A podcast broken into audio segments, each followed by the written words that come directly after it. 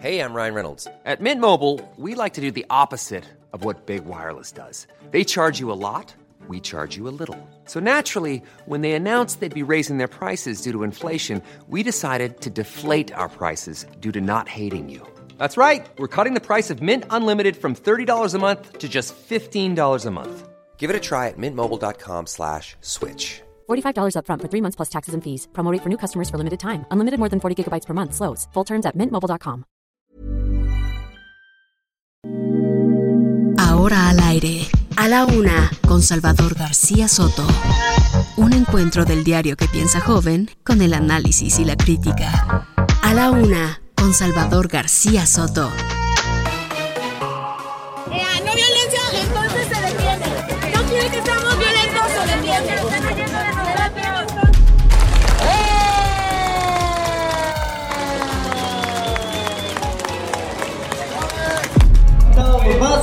Colchonetas, la ropa, solo con el Patzer estamos.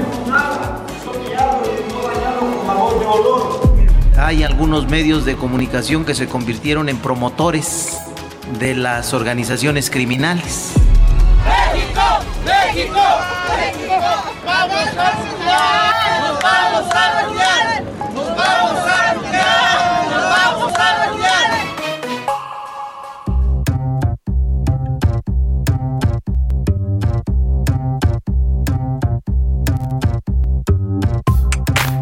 con un minuto, una de la tarde con un minuto. Bienvenidas, bienvenidos a la una con Salvador García Soto en el Heraldo Radio. A nombre del titular de este espacio, que en unos minutos estará con nosotros, como siempre, informándonos y desmenuzando la noticia. Yo soy José Luis Sánchez Macías. En este jueves, jueves 31 de marzo, cerramos el mes de marzo, el tercer mes de este 2022. Cerramos el primer trimestre de este movidito y con mucha información 2022. Tenemos mucho por ofrecerle en este jueves, ya cerrando casi la semana en una acalorada Ciudad de México. Tenemos en estos momentos 29 grados centígrados. Se espera que por ahí de las 4 de la tarde alcancemos los 31 grados centígrados. Ayer se reportaron incluso temperaturas de 32 y 33 grados en algunas alcaldías de la capital. Tenemos mucha información por comentarle, por contarle, pero rápido le platico. Hoy estamos desde el Congreso de los Jóvenes de la Universidad Panamericana que se celebra aquí en, el, en un hotel, aquí en Polanco, en el Hotel Camino Real de Polanco, en el cual, bueno, pues jóvenes de esta universidad tienen un encuentro interesante, un encuentro importante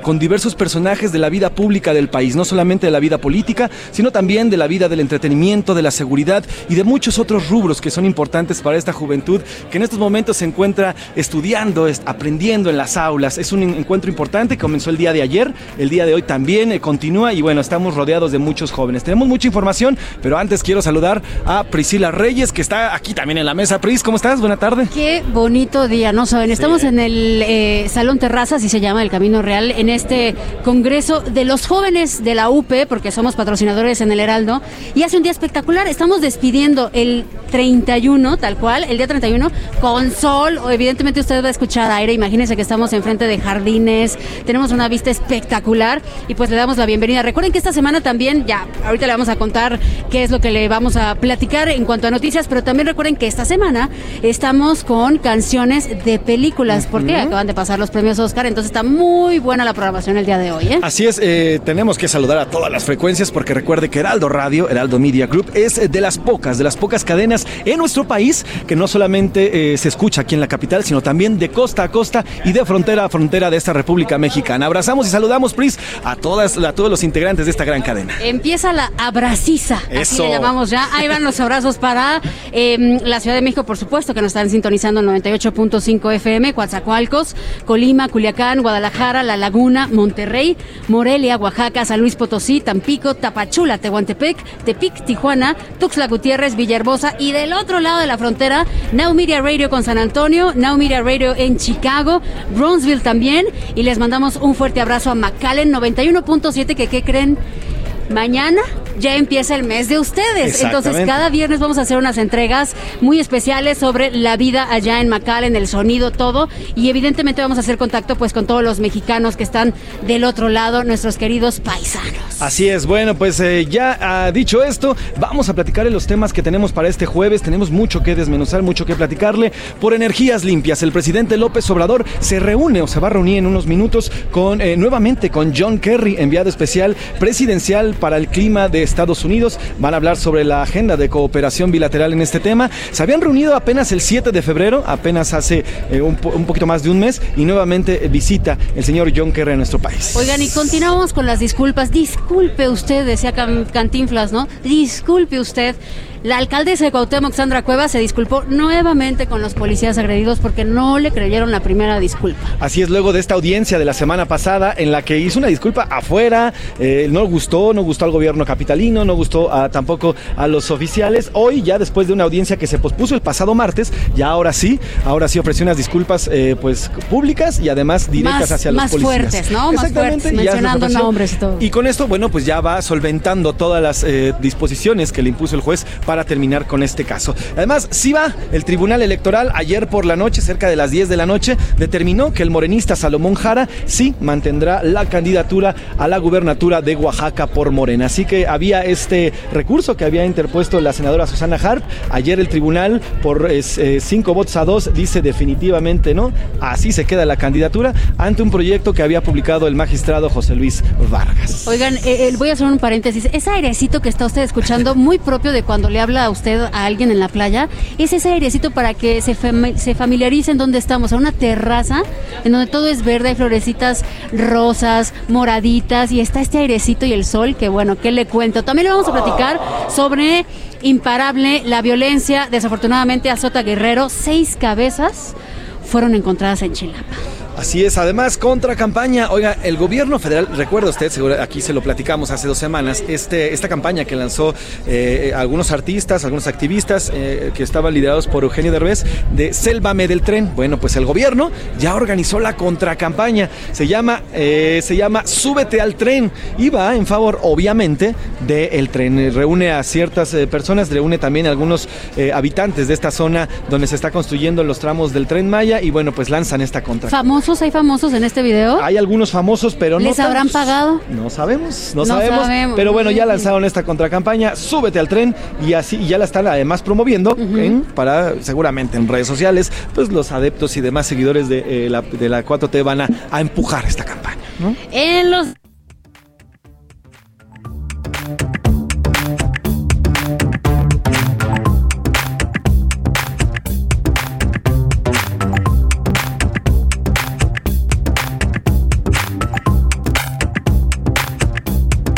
Vamos a ir al mundial y nos vamos al mundial. de estamos de regreso, como qué ve, bonito. estamos exactamente. Bueno, nos Estábamos- vamos al mundial. Estábamos hablando justamente que nos vamos al mundial, pero con un camino horrible, hay que decirlo, horrible, feo, jugando horrible, pero bueno, será el mundial 17 que juegue en nuestro país, revisaremos las opciones de rivales que tendrá en el mundial. No nosotros, ¿eh? estoy hablando de nuestro queridísimo Oscar Mota, por supuesto, que es el titular de deportes en este espacio, y también nos va a platicar que la NFL cambió su regla de tiempo extra para los playoffs.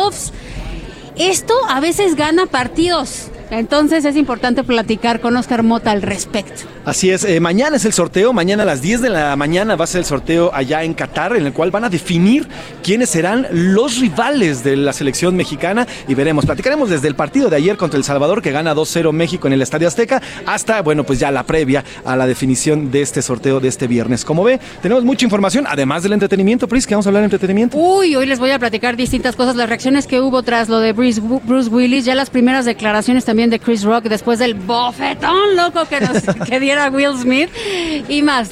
Se los dejo de sorpresa porque tenemos muchas cosas más. Eso además de la música y todo lo que vaya surgiendo a lo largo de estas dos horas de a la una. También vamos a ir a Guadalajara porque esta mañana, esta madrugada, hubo un fuerte incendio en uno de los mercados más importantes, en el mercado de San Juan de Dios, allá en Guadalajara, Guadalajara Jalisco, cerca de las 2 de la mañana. Es uno de los mercados más grandes de Latinoamérica y hubo un incendio justamente cerca de la zona de comida. Vamos a ir hasta Guadalajara, Jalisco, donde eh, vamos a platicar sobre este tema y además todo lo que va surgiendo a lo largo y ancho de esta República Mexicana. Como ve, tenemos muchos temas, variadito, surtidito este programa, pero antes, y antes de arrancar con ello, vamos con la pregunta de este jueves, porque como siempre le decimos, este programa es nada, absolutamente nada, sin usted. Esta es la opinión de hoy. Arrancamos las preguntas. No, no va a ser una, van a ser dos. es que Van a ser tres. Van a ser ¿Por qué cierre ¿Qué le digo dos? ¿Tres? Tres, estamos de, de oferta. Ahí les va. Este domingo 3 de abril va a entrar el horario de verano y termina el próximo 30 de octubre. Ya sabe que esto es controversial, específicamente porque ahorita supuestamente quieren proponer que se elimine. Es controversial porque todo el mundo dice, no estén jugando, por favor, con mi reloj biológico, porque es espantoso. Bueno, en esta ocasión se va a adelantar una hora del reloj, o sea... Lo más feo que nos puede ocurrir del cambio de verano nos va a tocar ahorita, luego de más de 20 años con este cambio de horario. ¿Usted qué cree sobre esto? A ver, ah, sí deberían de quitarlo, no estoy ahorrando luz, porque lo mismo que te ahorras en la mañana, pues lo repones en la noche y viceversa, ¿no? Según el horario. B, deberían dejarlo. Sí veo ahorro de luz. C, me da igual, la verdad es que no me importa. En la segunda pregunta, espéreme antes de que se la haga porque vamos a dar la bienvenida a nuestro queridísimo Salvador García Soto. Y sí, las Reyes, José Luis Sánchez, ¿cómo están? Qué Bien, gusto saludarlos. Ya estamos por aquí, listos para comenzar esta transmisión que ya han arrancado ustedes. Y bueno, estabas en la pregunta, en estas preguntas del día, que siempre le hacemos con mucho gusto para que usted participe con nosotros, para que nos haga llegar sus comentarios, opiniones, para que debata con nosotros todos los temas de la agenda pública de este país. Hiciste la primera pregunta, Priscila, la segunda. Sí. La segunda es mañana empieza, Salvador, el plazo para presentar la declaración anual ante el SAT. Híjole, híjole. ¿eh? Híjole. Prepárese, prepárese. El plazo se vence el 30 de abril. Usted le pregunto, sin causarle taquicardia, no pretendo, de verdad, que No usted se se, ponga asuste, mal. no se asuste, que es... Ya tiene todo en orden, está preparado. Sí, tengo todo en orden. B, no, ni sé cómo presentarla. C, yo no hago declaración. Ya me empezaron a sudar las manos, Priscila. Qué nervios la A mí declaración también, anual. ya tengo insomnio, Salvador. No, pues hay que ponerse, hay que ponerse truchas para esto de la declaración anual y hay una tercera pregunta, José Luis Sánchez. Eh, sí es, y es tercera porque hoy es Día Nacional del Taco. ¿A quién le gustan los tacos? No, pues Oye, los me tacos. acabo de comer unos de pastor negro que me recomendó aquí José Luis. Te dije. ¿De Pastor negro. Pastor Sí, negro, ¿por qué sí. está negro? No sé por qué le ponen una salsa especial. ¿Salsas negras? Le ponen un, Salsas el- negras. Es el achiote. Pero y- y un- delicioso, ¿eh? Delicioso. Gracias por habernos traído, Salvador. Muchas gracias. En Eso fue antier, pero ya los voy a invitar. Ah, bueno. ¿Qué, qué, qué pregunta La sobre los pregunta tacos? sobre el Día del Taco. Hoy es Día del Taco, un, un alimento preferido por los mexicanos. ¿A usted le gustan? Porque aunque usted no lo crea y aunque ustedes no lo crean, hay gente que no les gustan los tacos. Sí, hay gente que no le gusta. por qué, pero bueno. ¿Qué tanto usted disfruta y le gustan los tacos? A, sí, son deliciosos. B, no me gusta nada. Y C, prefiero comer otras. Y de paso díganos cuál es su taco favorito, ¿no? ¿Cuál es su favorito? Porque en México hay una variedad de tacos impresionante, ¿no? Básicamente hay tacos de todo lo De que usted se puede todo, imaginar. Salvador. Entonces, ¿cuál de, de to- de todos los tacos, que usted ha probado? tacos. Hay tacos Hay taco de taco, exactamente. Entonces, ¿cuál es su favorito? Pónganos por ahí también de una vez su taco favorito. Pues ya estamos listos para comenzar. Como ve, tenemos un programa variado, surtido, con mucha información, con muchos temas. Así es que quédese con nosotros aquí en A la Una, infórmese, pásela bien. Estamos en esta transmisión en vivo y en directo desde este evento importante, el Congreso de los Jóvenes, Nueva Realidad, Nueva Oportunidad, en su edición 2022 de la Universidad Panamericana. Aquí andamos mucha juventud, muchos jóvenes por aquí. eh, Más o menos de nuestra edad. más o menos más o contemporáneos, disertando, viendo ponentes muy interesantes. ¿eh? Han pasado por aquí varios ponentes de muy... Omar García Carpucho estuvo, ayer, por estuvo también Carlos Slim. Carlos Slim también. Carlos Slim les, les platicó la fórmula del éxito. Imagínate que te cuente Carlos Slim cómo le hace. Entre otras cosas, dijo que hay que básicamente trabajar mucho y hay que ser constante y es- esforzarse todos los días. Va a estar hoy Juan Pazurita. Hoy va a venir También Juan Pazurita, este influencer, va a estar, ya gritó por ahí una fan de Juanpa. Bueno, pues vámonos, si le parece, a la información importante de este día y antes al resumen de noticias, porque esto, esto como el jueves y como este de la Universidad Panamericana, el Congreso de la Juventud, ya comenzó. Tropiezo.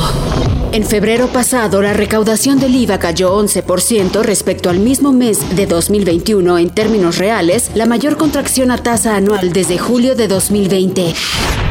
Capturado. Autoridades del Estado de México capturaron a Javier N., presunto asesino de Susana, una joven de 29 años a quien mató y abandonó sus restos en un costal en la vía pública en el municipio de Atizapán de Zaragoza.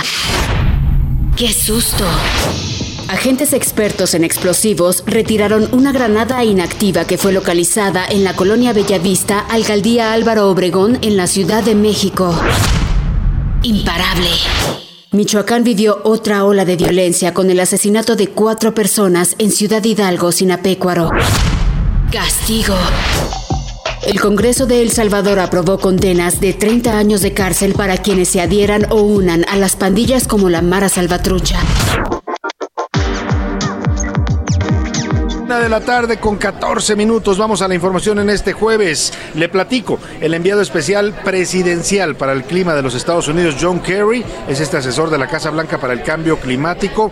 Viene de visita nuevamente a la Ciudad de México. Se va a reunir con el presidente López Obrador en busca de acelerar la agenda para la cooperación bilateral en materia de cambio climático. También contempla encuentros con funcionarios de gobierno y de la comunidad empresarial estadounidense en México.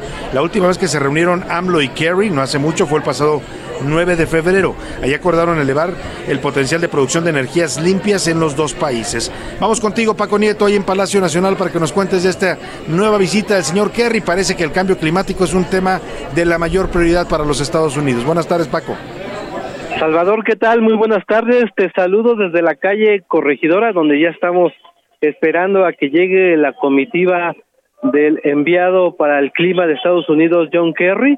Eh, y estos 20 empresarios con los que el presidente Andrés Manuel López Obrador eh, pues comerá, en la mañanera el presidente informó pues que se les va a dar detalles de cómo es el nuevo modelo energético, incluso adelantó que los va a invitar a invertir, pero con nuevos con nuevo con un nuevo modelo de negocios donde el 46% del mercado sea para ellos y el restante para la Comisión Federal de electricidad, pero no solo a eso, también los va a, eh, invitar a que inviertan en eh, pues en los proyectos que el presidente y la 4T están llevando a cabo, como el tema del Istmo de Tehuantepec, les dijo que todavía hay terrenos para que inviertan en este pues en este en esta parte del país.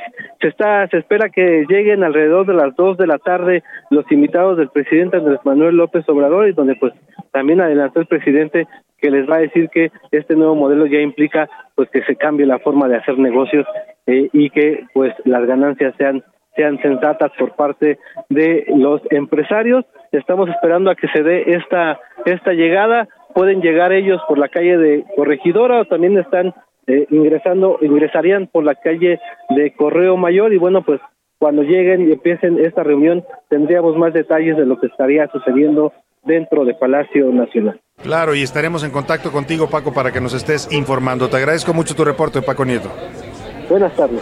Muy buena tarde, pues ahí está, nos decía Paco, el presidente ya ha dicho lo que le va a decir a John Kerry, lo que no sabemos es qué le va a decir John Kerry al presidente López Obrador, porque este tema del cambio climático sí es una prioridad en la agenda de Joe Biden, lo han demostrado, ellos quieren transitar a las energías totalmente limpias de aquí al 2030, o sea, estamos hablando de ocho años, y México, la verdad, en ese sentido, va muy atrás. ¿no? Porque al contrario, en vez de avanzar en energías limpias, que llevábamos una ruta con este tema de la generación de energía eléctrica, pues ahora se quiere retroceder. Entonces vamos a ver cómo está este encuentro, lo que sí demuestra dos visitas en menos de dos meses, pues en un mes, ¿no? un mes, dos visitas de John Kerry para tratar asuntos de cambio climático, es que pues Estados Unidos está apurando a México a que se suba a esta agenda y que apueste por las energías limpias. Vamos a otro tema. La alcaldesa en Cuauhtémoc, Sandra Cuevas, otra vez tuvo que disculparse con los agentes policíacos que la acusaron de haberlos eh, abusado, de haberlos maltratado, de haber, bueno, inclusive lo acusaron de robarle su celular, ¿no? En este episodio que tuvo ella con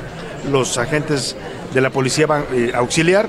Bueno, pues tuvo que disculparse de nuevo porque la primera disculpa, pues la verdad sonó bastante, ¿cómo le diría? Soberbia por parte de la alcaldesa, ¿no? Me disculpo, pero no reconozco nada. ¿Cómo se disculpa usted así? Si se va a disculpar, se disculpa de verdad porque reconoce que cometió un error. Bueno, pues le, habíamos informado que se aplazó para este jueves la audiencia de la funcionaria. Antier compareció ante un juez del reclusorio norte porque estos dos elementos policíacos que la acusaban de estos delitos pues no estarán conformes con la disculpa.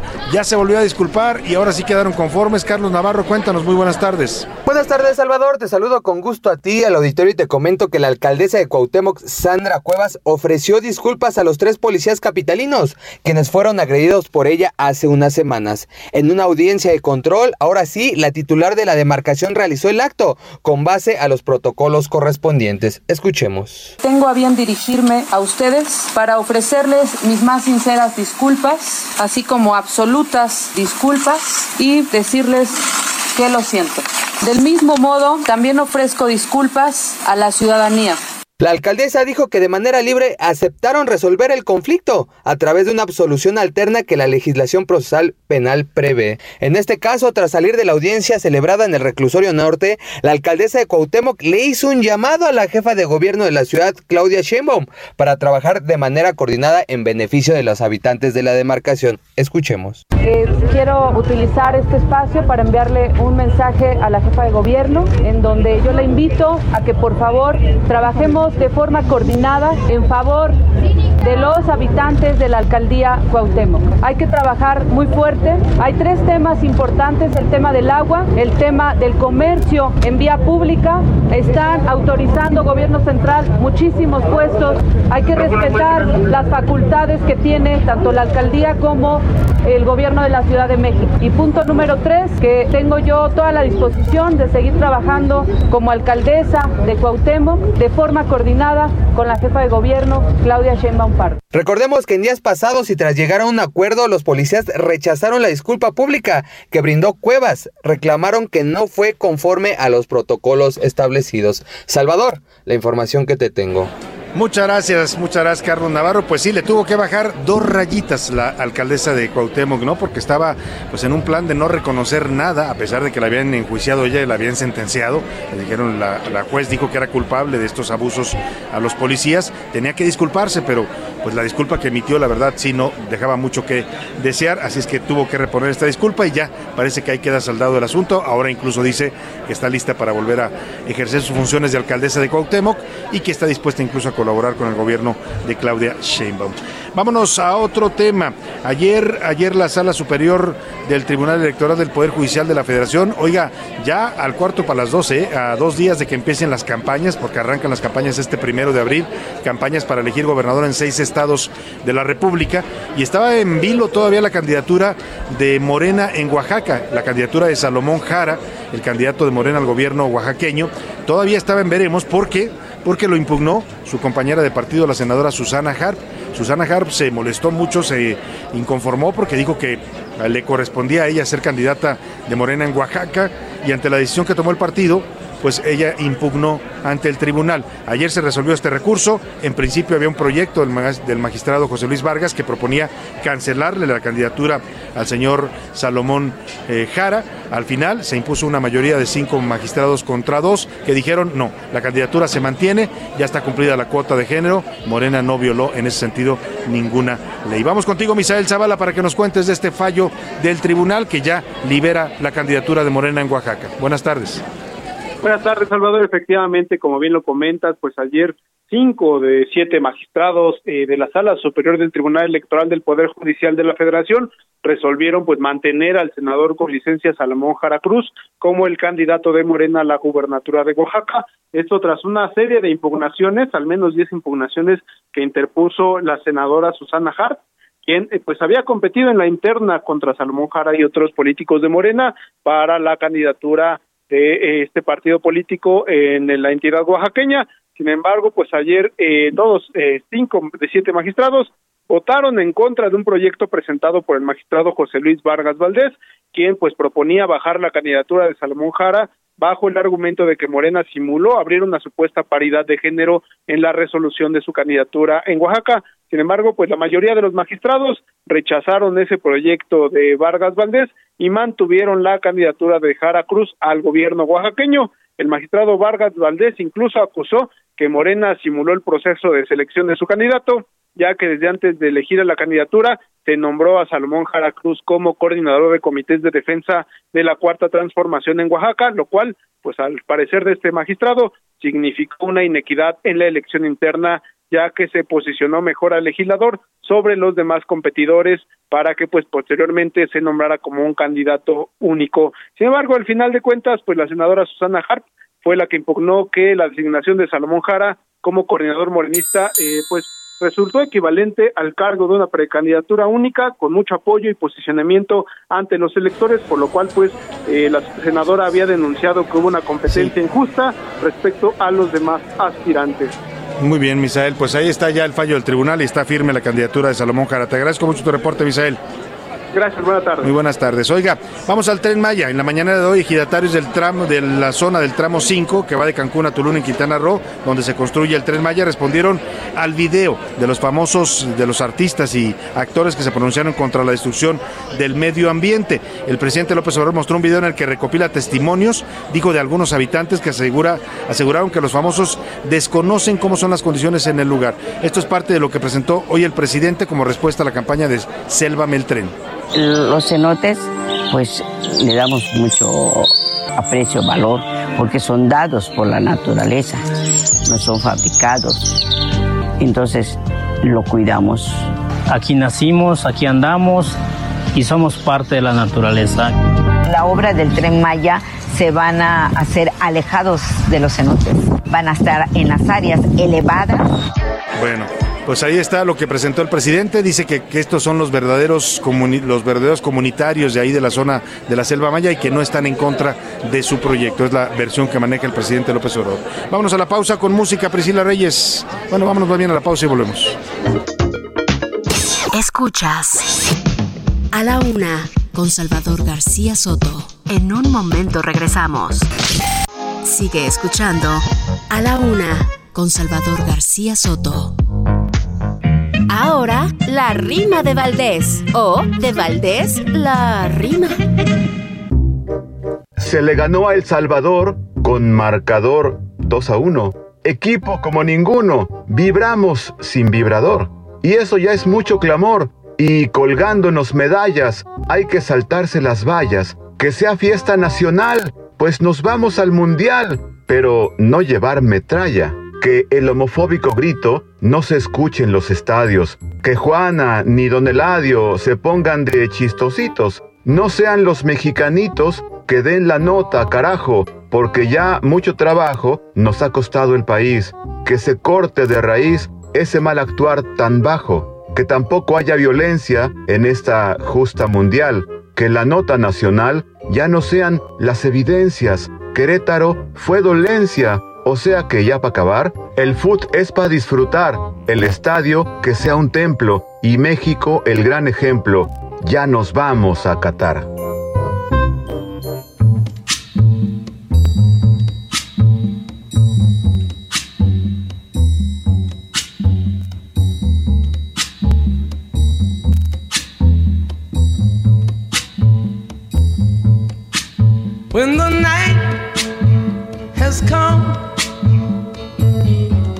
The land is dark and the moon is the only light we'll see.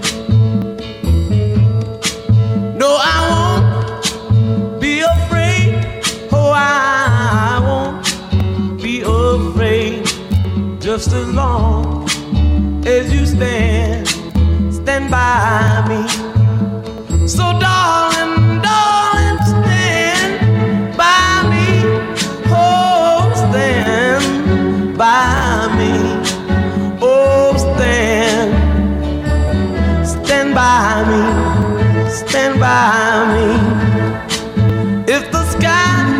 La tarde con 32 minutos. Estamos de regreso aquí en A la Una y estamos regresando con esta gran canción de Ben Eking, Stand By Me, un clásico de 1961, incluido en el soundtrack de la película que tuvo el mismo nombre, Cuenta conmigo, se llamaba en español, en 1986. Una gran canción sin duda que habla de la amistad, de la solidaridad humana, de la fraternidad que debe haber entre los seres humanos.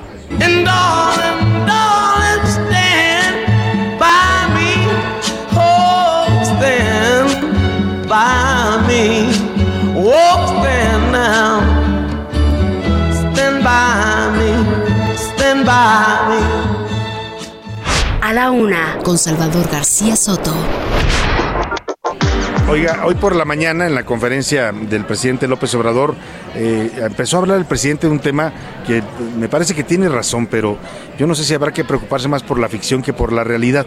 El presidente está preocupado porque los, las series de los narcotraf del, que hablan de los narcotraficantes eh, son dice él, hacen eh, pues este eh, alegoría de la cultura del narcotráfico. Habla de personajes que aparecen eh, pues con muy bien parecidos, ¿no? Con ropa de marca, con una serie de atributos, ¿no? Y además pues siempre someten a las autoridades. En todo lo de la zona presidente, menos en lo último. Ahí sí, pues la realidad es que también en la vida real los narcos someten a las autoridades. Pero interesante la crítica que hace el presidente, porque aunque tiene que ver con series de ficción, que retratan esta cultura del narco en nuestro país, en otros países también como Colombia se han hecho estas series, pues el presidente debe estar más preocupado por la realidad que por la ficción. Ahora por ahí en redes sociales le decían, sí presidente, tiene usted razón, estas series hacen, eh, pues celebran la cultura del narco, promueven la cultura del narco, y le decía nada más que debe usted reclamarle a su propagandista de cabecera, al señor Epigmenio Ibarra,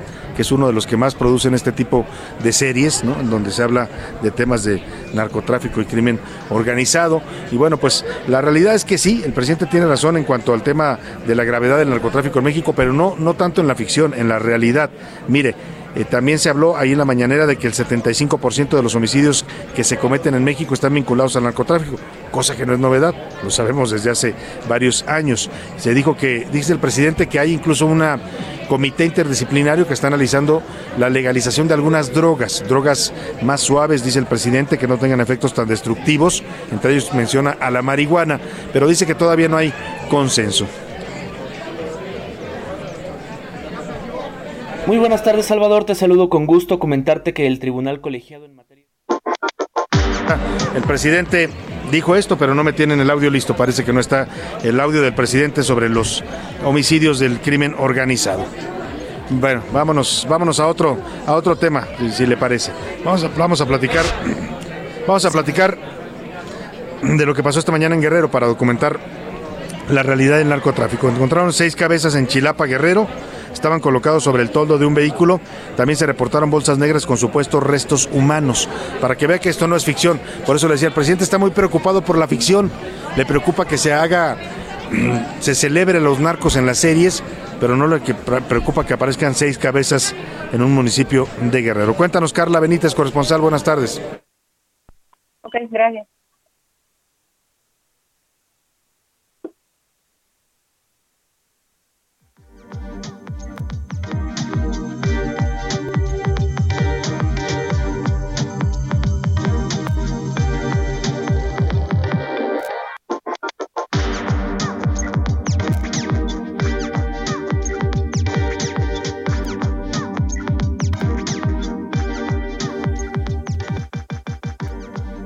¿Qué tal, Salvador? Un saludo a tu auditorio. Como lo comentas, en medio de una nueva jornada de violencia en Guerrero, seis cabezas y restos humanos al interior de bolsas negras fueron halladas este jueves en un automóvil en Chilapa, en la montaña baja del, del estado. En el lugar también fue hallada colgada una manta que advertía que en este municipio está prohibido distribuir y consumir estupefacientes. Al lugar acudieron diversas corporaciones policíacas, así como personal de la Fiscalía General del Estado para levantar las diligencias. Por su parte, la, la CGE informó que inició la investigación correspondiente por el delito de homicidio calificado. La dependencia detalló que los cuerpos de la víctima se encuentran en calidad de desconocidos sin dar mayores detalles. Cabe recordar, Salvador, que la crisis de inseguridad en este municipio que se encuentra a una hora de Chilpancingo, la capital de Guerrero, prevalece desde 2015. En ese contexto, ha imperado la violencia política, desapariciones forzadas y desplazamientos. Esto a pesar de los múltiples operativos por parte de la Policía Estatal, Ejército y Guardia Nacional. Mi reporte, Salvador. Buenas tardes. Muchas gracias, muchas gracias Carla Benítez. Pues ahí está, la realidad supera a la ficción. ¿eh? Hay que preocuparnos, sí, a mí también me parece que estas series de, los narcos, narcos, como se han hecho famosas, exaltan esta cultura del narcotráfico, pero más grave es lo que está pasando en la realidad. Y la realidad es que sí, en, en, en la vida real los narcotraficantes hacen todo lo que dijo el presidente, incluso someter a autoridades, y si no, pues que se lo pregunte a sus mismos funcionarios.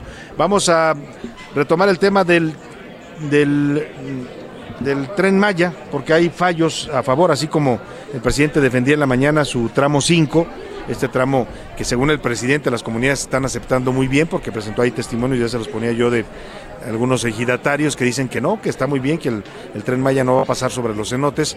En una cosa muy distinta dicen los ambientalistas y los espeleólogos. Pero bueno, eh, al caso es que hoy le liberaron los otros tres tramos que estaban impugnados, el 1, el 2 y el 3 del tren Maya, estaban impugnados por amparos de ciudadanos. Bueno, pues ya los jueces dijeron que se desisten estos amparos y que entonces pueden ya construirse sin problema estos tres tramos.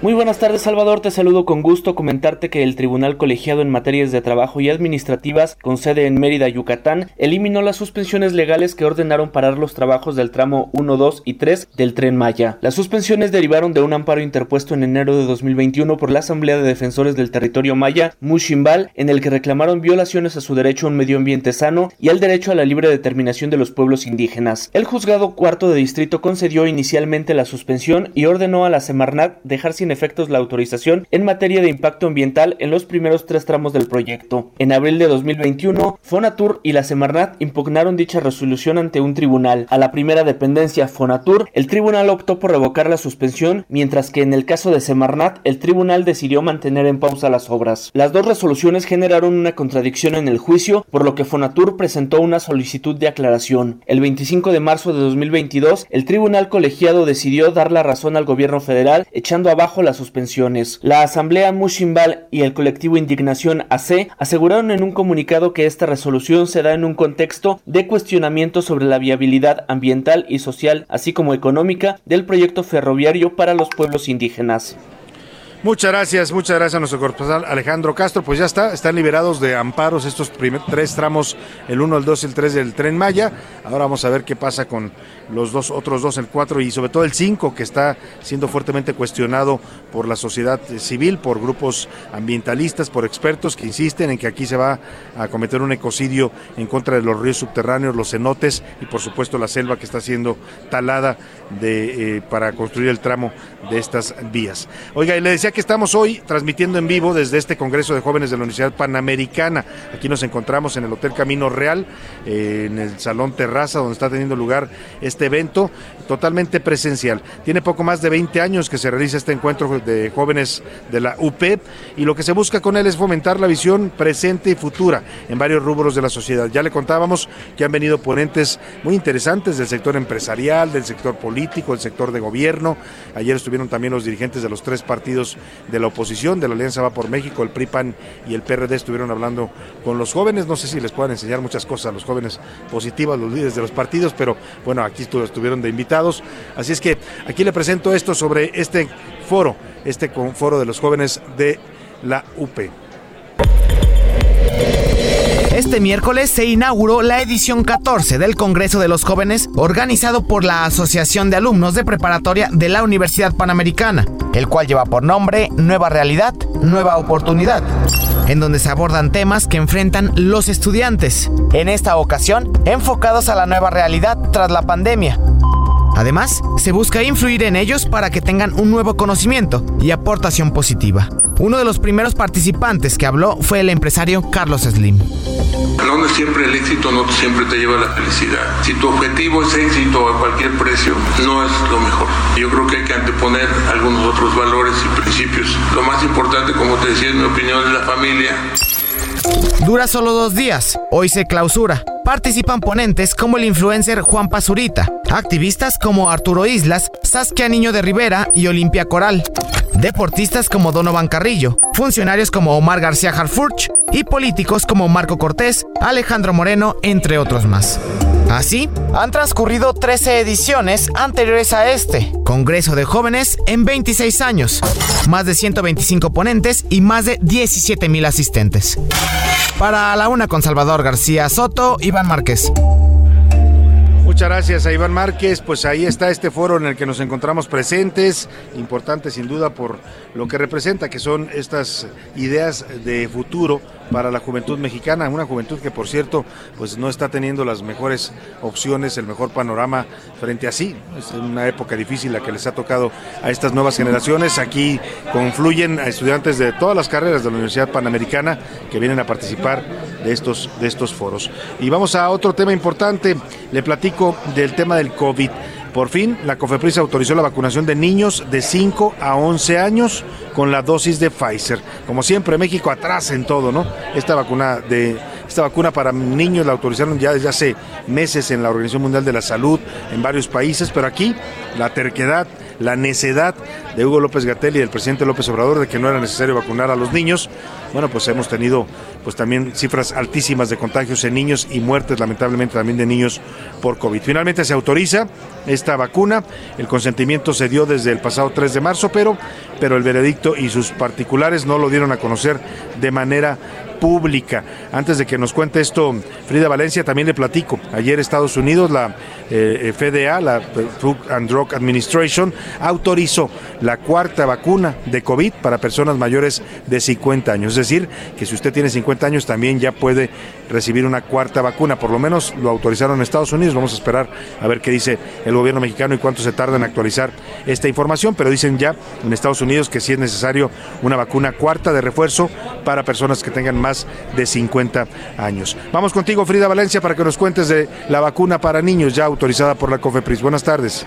¿Qué tal? Muy buen jueves. Hoy te comento que la Comisión Federal para la Protección contra Riesgos Sanitarios, COFEPRIS, avaló el uso de emergencia de la vacuna Pfizer para niños de 5 años en adelante, de acuerdo con el listado de las dosis autorizadas para uso de emergencia y sus principales características que emite la dependencia en la página del gobierno federal.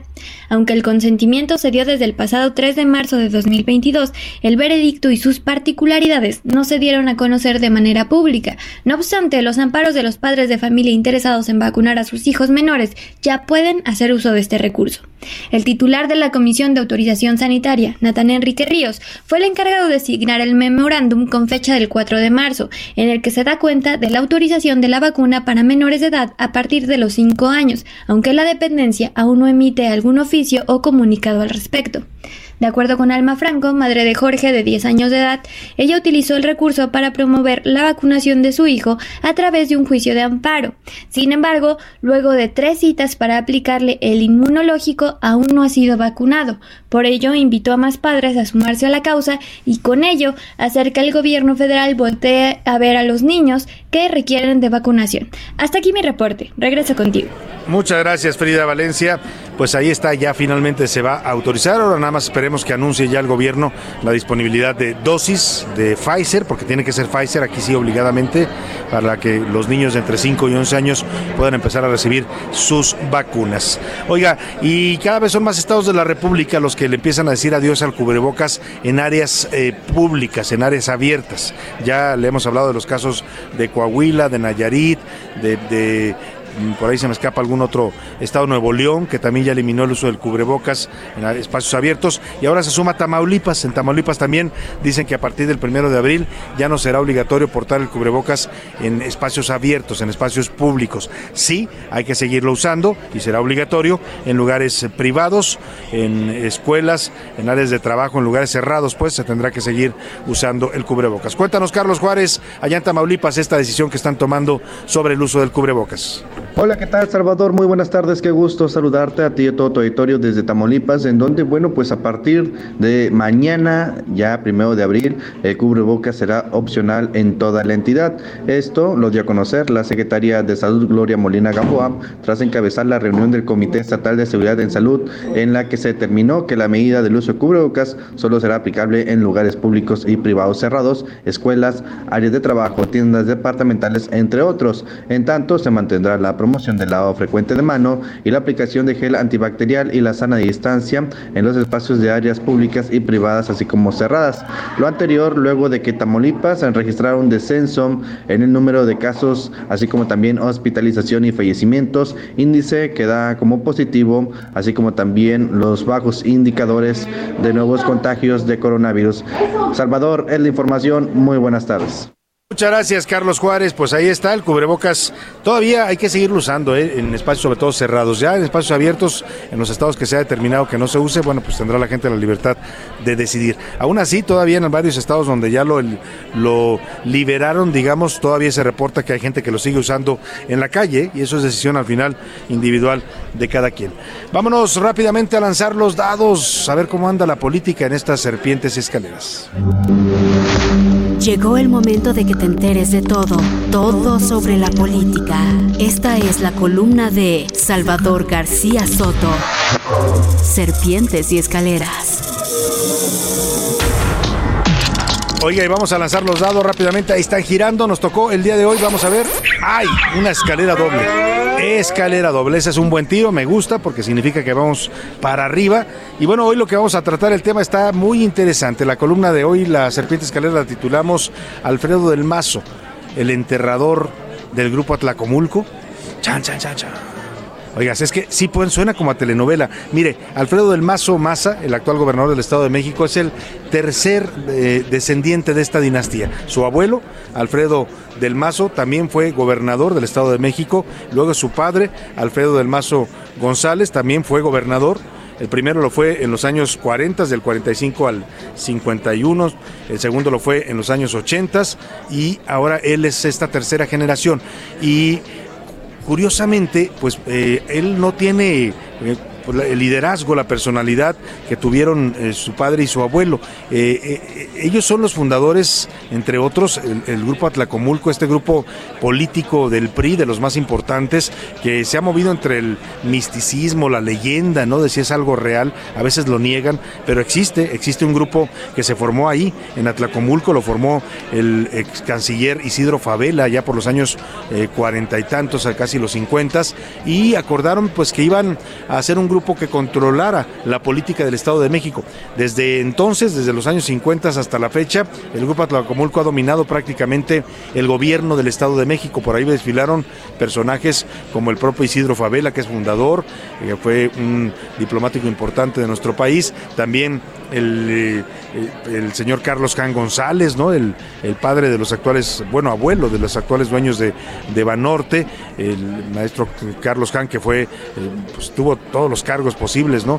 Fue secretario de Turismo con Carlos Salinas, fue secretario de Agricultura, eh, después eh, hubo otros personajes, ¿no? Dos presidentes de la República surgieron del grupo Atlacomulco, el licenciado Adolfo López Mateos y luego después, más recientemente, Enrique Peña Nieto, varios gobernadores importantes, eh, Emilio Chuaifet, César Camacho, Ignacio Pichardo, que llegaron a figurar incluso a nivel nacional, que llegaron a ocupar cargos políticos a nivel nacional. Le cuento todo esto porque este grupo podría enfrentarse en el año que entra hay elecciones para gobernador en el Estado de México 2023, pues podría enfrentarse a perder por primera vez en más de 80 años el poder en el Estado de México está avanzando fuerte.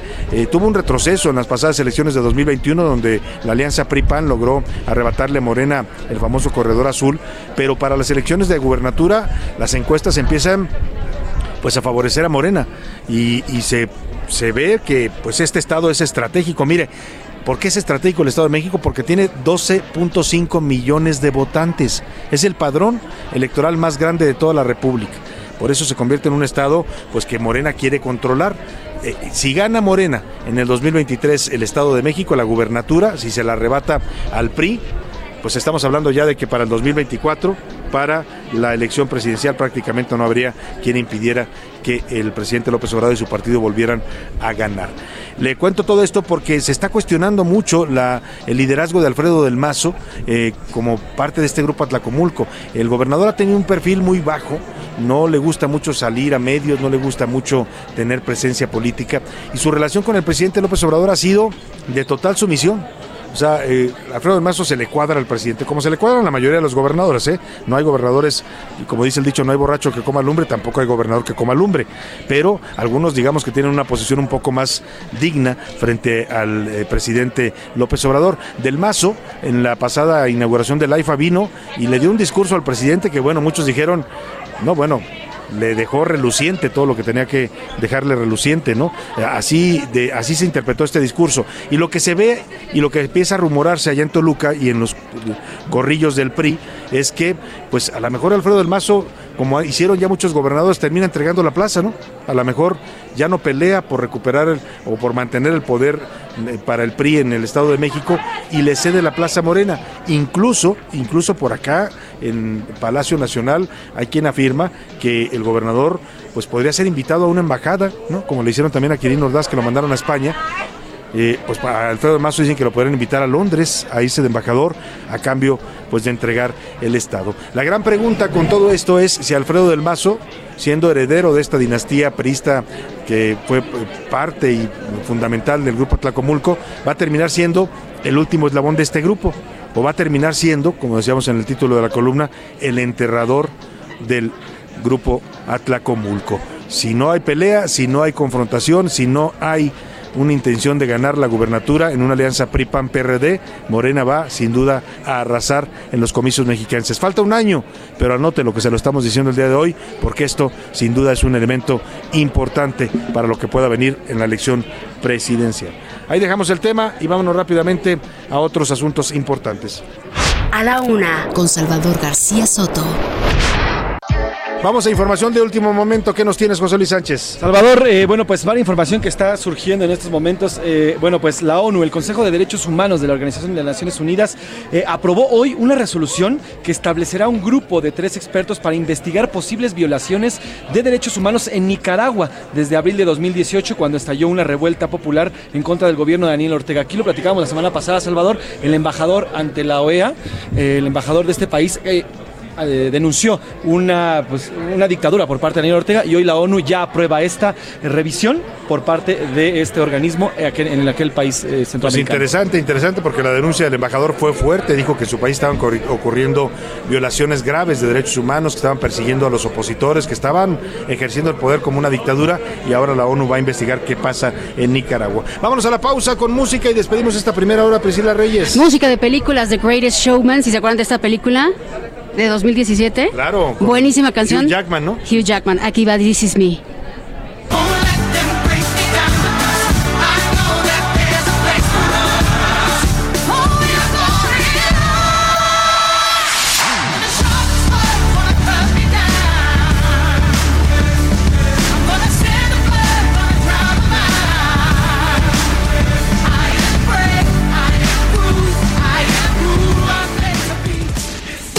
Escuchas A la una con Salvador García Soto. En un momento regresamos. Ya estamos de vuelta con A la una con Salvador García Soto.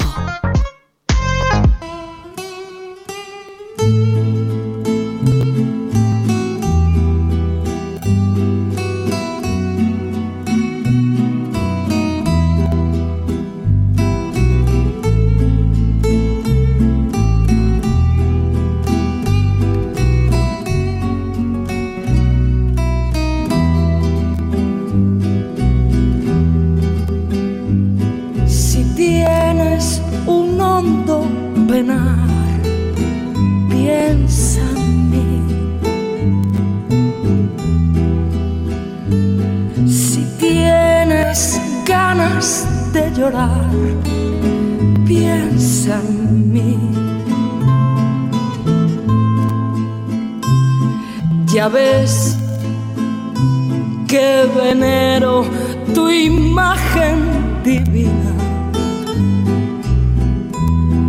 Tu párvula boca que siendo tan niña me enseñó a pecar.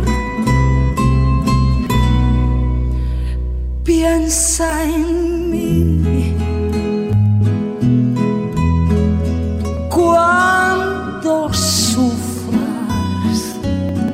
Son las 2 de la tarde en punto en el centro de la República y es un gusto saludarlo a esta hora del mediodía. Estamos iniciando la segunda hora de A la Una. Vamos a la segunda parte de este espacio informativo, todavía con mucha información, con muchos temas importantes para comentar y para compartir con usted en este jueves, jueves 31 de marzo. Adiós al mes de marzo. Estamos despidiéndolo el día de hoy y mañana le daremos la bienvenida a abril.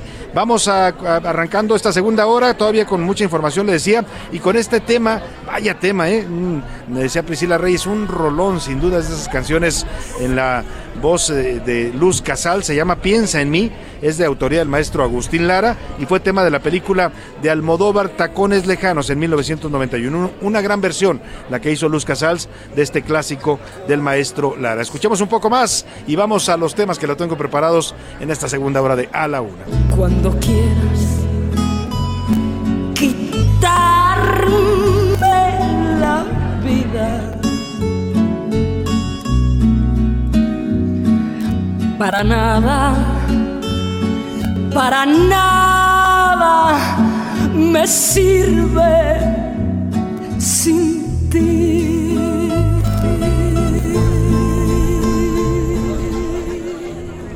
Y bueno, con ese ritmo y esa guitarra y la voz de Luz Casals, bueno, se antoja. Se antojan muchas cosas, pero vámonos si le parece porque estamos trabajando a la información. En estos temas que le tengo preparados para esta segunda parte, esta madrugada se incendió el mercado de San Juan de Dios en Guadalajara. El fuego consumió tres niveles. La causa, una sobrecarga eléctrica por un diablito. Oiga, pues eh, vaya tema este, de verdad. Se están haciendo las investigaciones de qué fue lo que pasó, pero bueno, pues dicen que fue este diablito y tres pisos de este mercado que es el más tradicional de Guadalajara quedó prácticamente pues incendiado. En Nuevo León también sigue el incendio en la sierra de eh, la sierra de, ahí de este estado de la República sigue todavía, ya son más de 350 hectáreas la sierra de Santiago en Nuevo León. Le voy a contar cómo va este tema que todavía lamentablemente no se puede controlar. Ya llevamos más de una semana lamentando este incendio forestal. Y para hablar también de la declaración anual, ya nos decía Priscila Reyes, bien la declaración, hay que ponerse a mano con el fisco porque ya sabe, los del fisco son bastante bravos, sobre todo con nosotros, los contribuyentes cautivos, ¿eh? También ahora con los grandotes. Antes decía uno, a los grandotes les condonan impuestos. Ahora en este gobierno la verdad es que pues también se han puesto la pila y hemos visto a varios de los más grandotes, ¿no? Tener que ir a pagar sus impuestos. El último ha sido Ricardo Salinas Pliego, que no quería y no quería y no quería pagar impuestos de Electra y ya terminó dando su brazo a torcer, ¿no? También le pasó a los alemán, le pasó pues a muchas empresas de las grandotas, tuvieron que ponerse a mano, ¿no? La- las del Oxxo, todas estas empresas que pues aprovechaban la- los esquemas de condonación de impuestos, hoy están poniéndose a mano. Así es que para que usted di- sepa cómo presentar su declaración, si tiene alguna duda, sepa todos los pormenores, cómo hay que presentar esta declaración anual fiscal, vamos a platicar con el contador Miguel Ángel Tavares, él es integrante de la Comisión Técnica Fiscal del Colegio de Contadores Públicos. En el entretenimiento, en esta segunda hora, Priscila Reyes nos va a contar del tema de la cachetada, ¿no? Que sigue todavía dando de qué hablar. Ayer la academia decía que analiza la expulsión de Will Smith, la academia cinematográfica, y también Chris Rock ya habló, dijo que todavía no decide qué va a hacer. ¿eh? En una de esas sí le pone una demanda al señor Will Smith. Así es que este tema todavía no se acaba.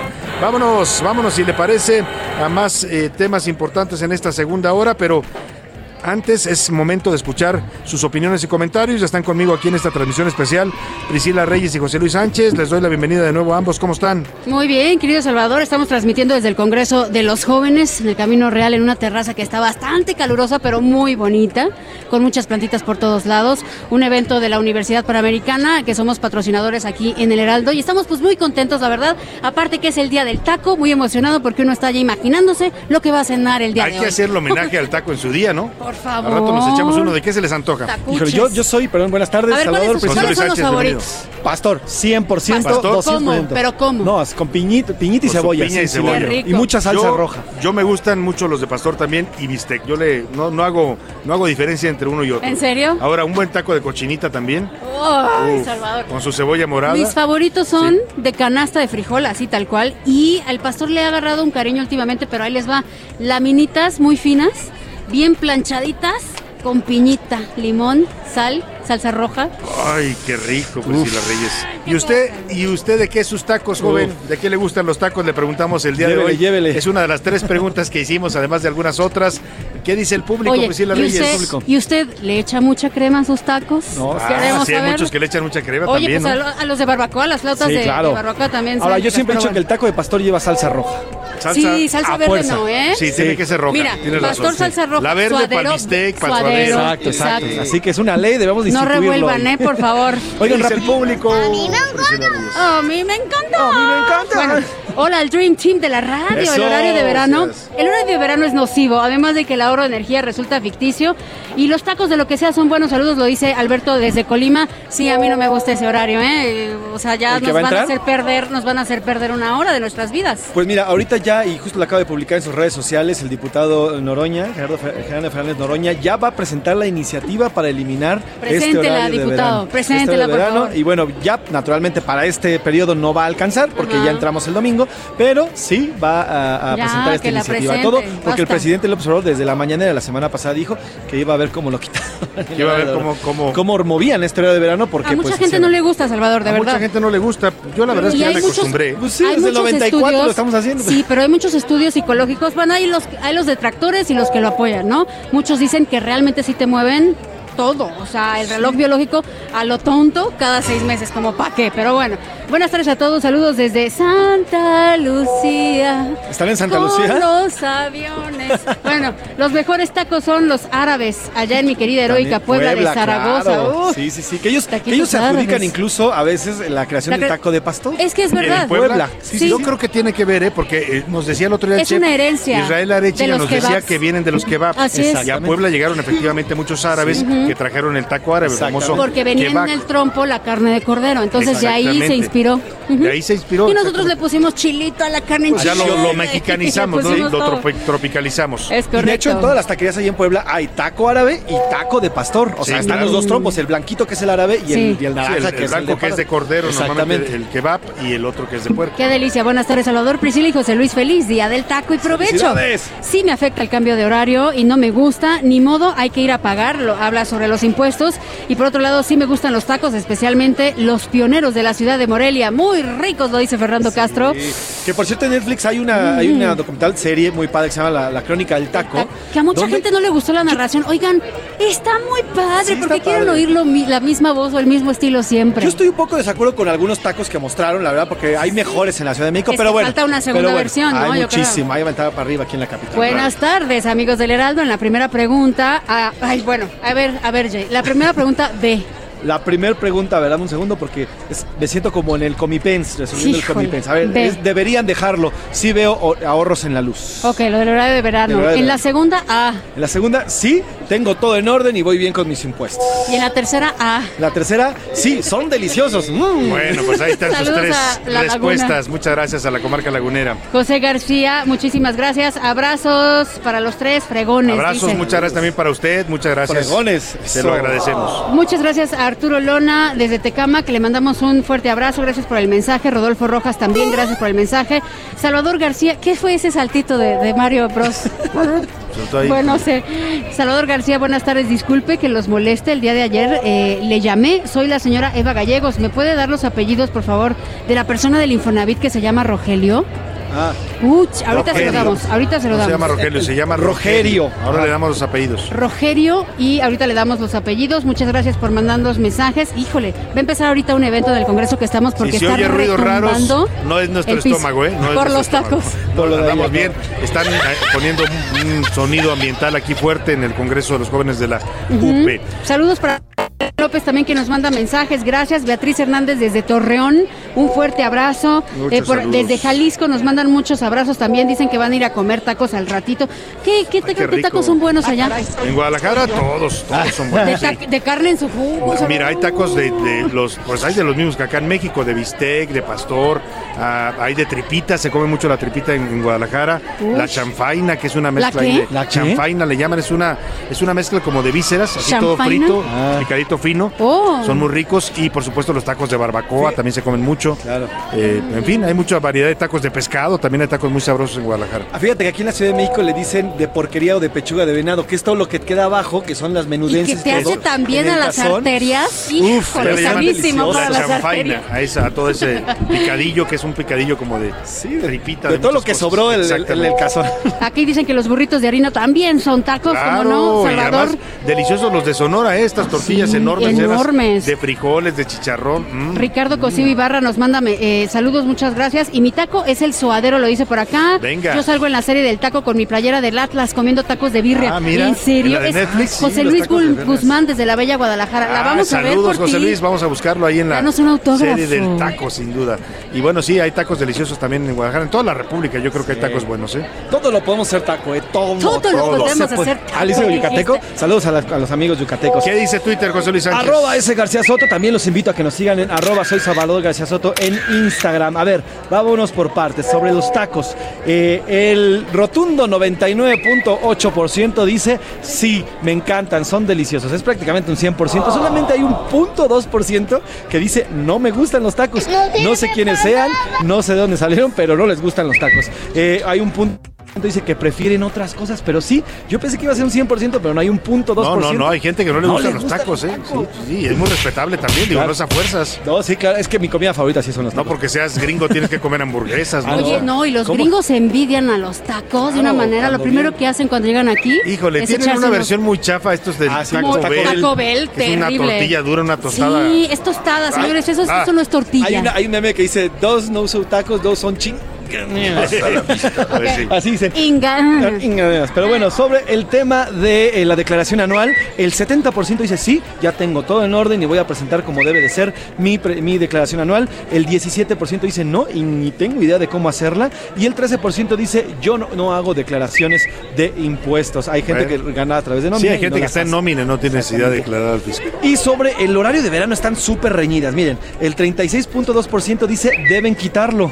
El 36.6% dice no hay que quitarlo y solamente el 20% restante le da igual. O sea, Pues está, dividida la opinión ¿eh? todavía sobre el horario de verano. Así pues ahí es. están sus opiniones y comentarios. Sígase comunicando con nosotros. Aquí ya sabe que su voz siempre se escucha. Vámonos al cotorreo informativo en este jueves.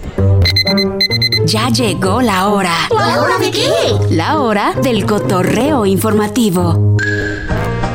Priscila Reyes, ¿qué nos traes? Vamos a escuchar esto, vamos a escuchar esto. Spider-Man, Spider-Man, Salvador, hablamos tanto de. Spider-Man que les voy cambiando las versiones porque Sí, hay muchas de esta por canción favor. de Spider-Man. ¿Este quién es? Michael Este Bublé. Es Michael Bublé, Sí. pero es en una versión que es un remix de Alexi. Está, uff, buenísimo. Muy buena. Lo que yo les voy a contar es, ¿alguna vez ustedes se han cachado a alguien que los quiere extorsionar y han jugado con ellos? Porque yo sí lo he hecho, ¿eh? Ah, sí, claro. Esos que te llaman por teléfono te dicen, Sí, ah, sí. a Tenemos a, mostrar a a tu la hija. de no sé quién. Ayúdame, y tú. Sí, ah, sí, hija mía, pobrecita. Sí, les he seguido la corriente también. Yo también, y al final, pues obviamente me río de ellos y, y a veces les Bueno, he se enojan y luego te, mentado. te la madre, ¿eh? sí, Pues lo siento, señor extorsionador, o sea, no tenemos por qué cumplir Sí, leyes no. de etiqueta ahí con ustedes, ¿no? Pero bueno, la cuestión es que hay una historia viral que se ha vuelto en TikTok Salvador, porque eh, compartieron la imagen en un TikTok de cómo alguien jugó con su estafador. El estafador empieza, ya sabes, con la clásica, sacando un nombre, ¿no? ¿Qué tal? ¿Cómo estás? Qué alegría saludarte, Dios te bendiga, ¿sabes quién soy? Oh, evidentemente el chavo agarró la onda de inmediatamente de que era X y le dice, ¿eres Gwen? Escucha lo que te voy a decir. Sí, ¿cómo estás? Y entonces le empieza a contestar el usuario, le empieza a contestar con diálogos de la película de Spider-Man y el otro ni cuenta se da. Es decir, empiece, no te, no te ofendas si te equivocas, en que, es que estamos en caminos separados. No son caminos separados, tú eres mi camino, yo te amo. Y el otro, sí, mira, te voy a mandar unas maletas, por favor, recíbeles a mi casa y no sé qué. Yo sé que hay mil razones por las que no debemos de estar juntos. Lo O sé, sea, él estaba haciendo quiero- los diálogos de Spider-Man, literalmente. y el otro ni siquiera, o sea, le, le aventó media película a Salvador y el estafador ni cuenta se dio hasta que le dijo te amo, tú me amas, que fue lo que lo último que venía en el guion. Y entonces ya no contesta el estafador. ya no supo qué contestar. Bueno, pues es una buena, es una buena táctica para ahuyentar a los estafadores. sin Es duda. correcto. José Luis Sánchez, ¿tú qué nos traes? Vamos a escuchar esto, a ver si lo tenemos.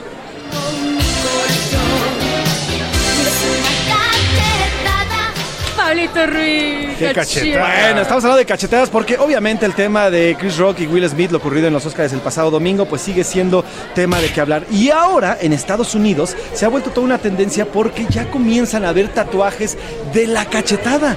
No Son siluetas, ya hay un hombre que se ha vuelto famoso en, en- en- en TikTok porque se le ocurrió tatuarse el, el tema de la cachetada, pero con siluetas.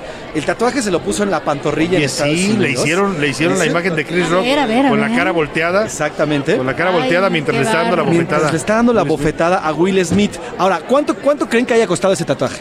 No sé, unos Yo creo que sí se aprovecharon. 100 dólares. Seguro. No, 350 dólares le costó a este joven. Es el tamaño de la pantorrilla, eso sí. No está totalmente relleno, se los describo. Son las líneas de Will Smith cacheteando Es- a Chris Rock. que es un boceto, Literalmente es un boceto. La verdad es que está estéticamente bien hecho, pero definitivamente no me lo haría. Oye, yo vi Ya un meme, un meme donde el pescadito este de una película que hacía Will Smith, Ajá. una película animada que era la voz del pescado, creo que se llamaba, ¿cómo se llama esa? El, el tiburón o no sé qué, algo así de espantatiburones. El espantatiburones. Ese pescadito Ajá. que sale en espantatiburones Ajá. va y le da una cachetada a la cebra de otra Ah, película sí, de- animada. eh, de Madagascar. De Madagascar, De Madagascar. que hacía la Ah, voz la Chris Rock.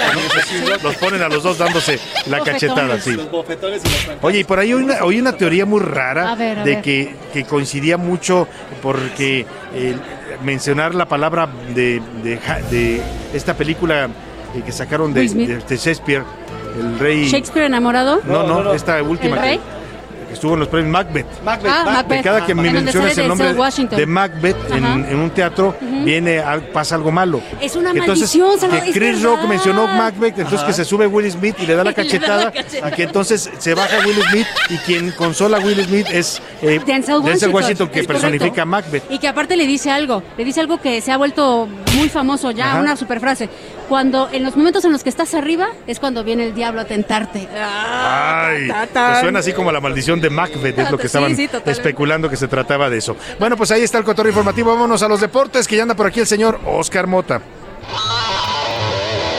Perdóname mi amor por ser tan guapo. ¿Cómo te recibieron hoy, Oscar Mota? ¿Cómo estás? Mi querido Salvador García Soto, Mafred Pris, ¿cómo están? Un gran abrazo. Hoy un gran día para ganar eh, desde aquí, desde esta convención que, por cierto, eh, bien decían al principio, ¿no? Con muchos chavos y demás. En el momento de entrar me tuvieron que me pidieron mi credencial a mí de, ¿Ah, de- sí? de la escuela. ¿Del Entonces? ¿Del, del ha sido del INSEN o qué? INSEN, Dijeron, señor, este es un encuentro para jóvenes. Exacto. Jo- ¿Por qué joven viene? Te dijeron. ¿por cuál? Sí, su hijo. Ya podría pasar por ahí, pero bueno, con ¿Quiere muchísimas recoger a su nieto, señor Oscar Mota? Todavía mi chavo. veo algo Oye, sí, de verdad, se contagia uno del ánimo, ¿no? Sí. Mucha juventud presente aquí en este Congreso de los Jóvenes de la UP.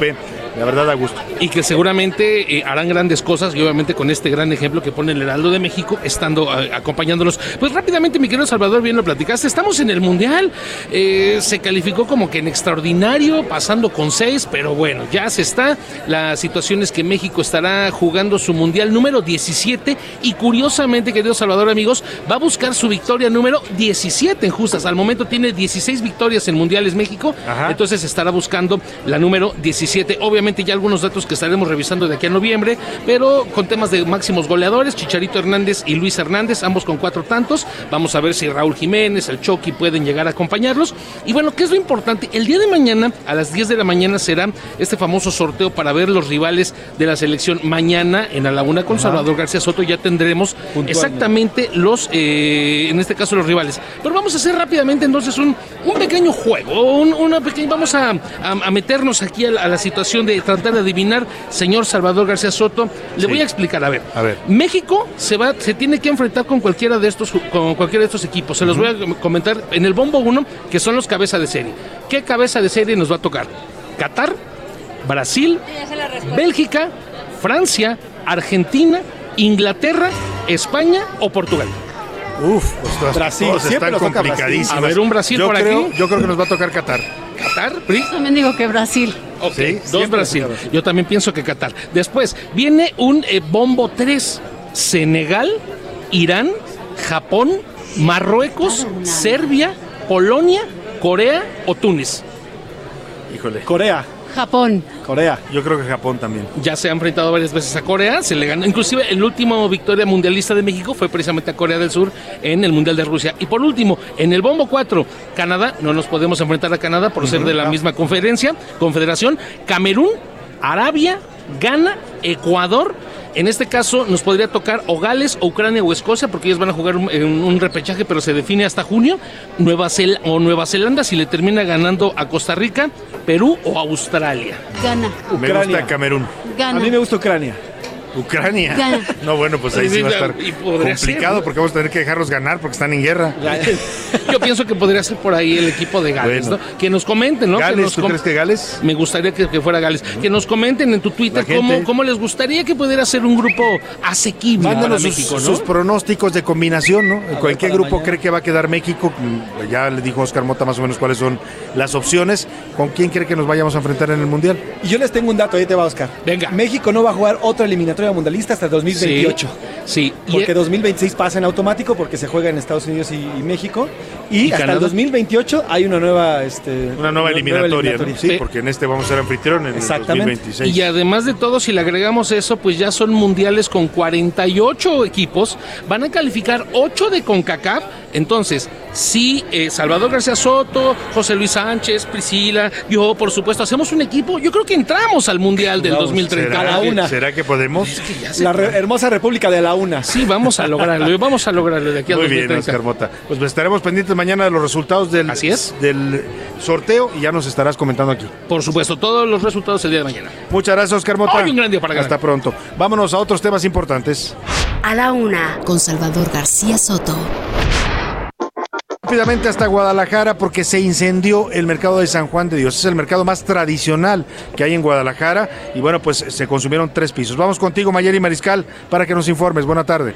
Un diablito que estaba colocado en locales donde vendían comida pudo ser lo que ocasionó el incendio que consumió esta mañana alrededor de las 2.30 que inició tres pisos del mercado San Juan de Dios o Mercado Libertad en donde afectó tanto área de comida pero también de ropa y de artesanías. Adicionalmente fueron 430 los elementos que participaron de corporaciones de bomberos de la zona metropolitana y se les permitió esta mañana a locatarios en grupos de 10 el ingresar para revisar los daños en sus espacios. El presidente municipal Pablo Lemus Navarro es quien confirma esta versión. Vamos a escucharlo. una sobrecarga de energía eléctrica, principalmente de unos puestos que están en el área de frutas y verduras. Para poderlo decir de una manera mucho más explícita, son diablitos de los cuales se colgaron.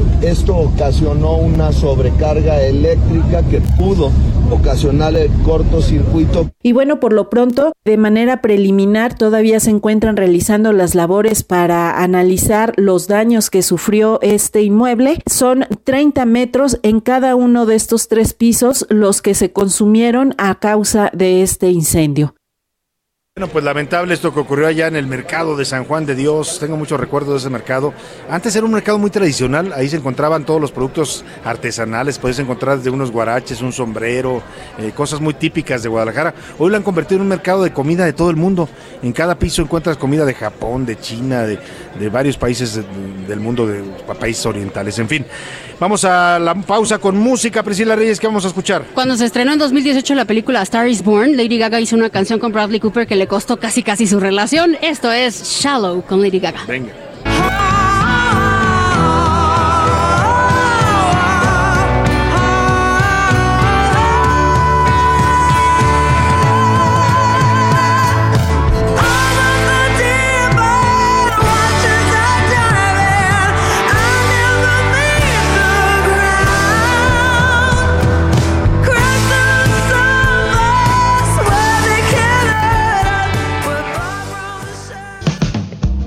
Escuchando A la una, con Salvador García Soto. Regresamos. Ya estamos de vuelta con A la una, con Salvador García Soto. Bienvenido a tu dosis de buenas noticias. Mi nombre es Soy la Alegría. En pleno furor por las viviendas 3D, Serendix, una compañía japonesa, demostró ser capaz de imprimir casas esféricas en menos de 24 horas. El propósito de Serendix es que estas viviendas en forma de esfera tengan un precio accesible, incluso comparable con la de un automóvil nuevo, barato. Para demostrarlo, imprimieron un marco de hormigón armado de 20 toneladas métricas para la casa en 3D en la fábrica de Hyakunin Hutaku, una empresa de arquitectura y construcción residencial ubicada en Komaki. El ensamblaje de las piezas solo llevó 3 horas. Imprimir y ensamblar esta casa podría ser todavía más rápido si en el futuro se automatiza la aplicación de pintura a la parte exterior del edificio. ¡Wow! Casa en menos de tres horas.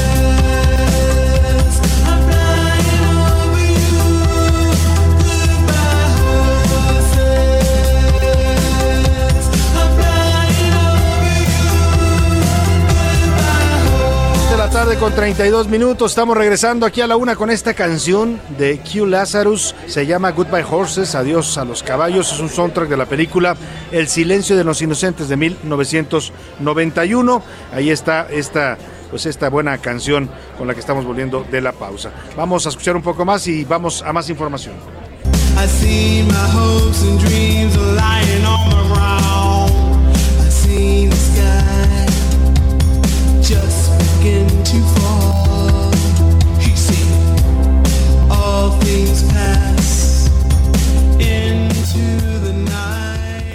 A la una, con Salvador García Soto.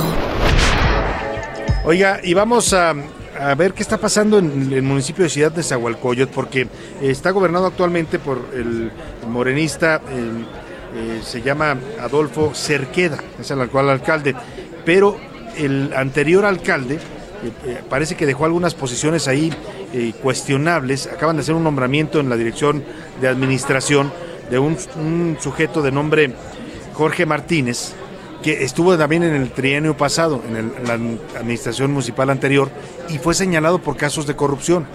Le llaman el rey de las licitaciones a mañanas, para que se dé usted una idea. Entonces lo que está cuestionando es este tipo de nombramientos, porque parece, pues parece que la corrupción eh, no es ajena a los gobiernos de Morena. Vamos contigo, Jorge José Ríos, para que nos cuentes allá en, el Estado de México. Buenas tardes. Salvador, buena tarde, te saludo con gusto a ti a quienes nos escuchan por el Heraldo Radio y bueno, para informarte que pues parece ser que la luna de miel en el gobierno municipal de Nesa ya se terminó y es que hay que apuntar que al arranque de la administración del alcalde Adolfo Cerqueda eh, en el gobierno de Nesa pues no ha sido del todo positivo para su población, pues solo cuatro de cada diez habitantes están de acuerdo con su gobierno. Esto lo informó el ranking nacional de alcaldes que publica la firma C&E Research, donde pues bueno se detalla que el alcalde de Morena cuenta con una aprobación del 42% de la población, con lo cual lo ubican en el lugar 42 de 61 en ese listado. En esa calificación, Salvador, pues bueno, que califica los presidentes municipales de las 61 ciudades más importantes del país, el alcalde está por debajo de la media, que se registra del 48%, lo que es traducido a una calificación de 1 sobre 10 para este presidente municipal de Nezahualcóyotl.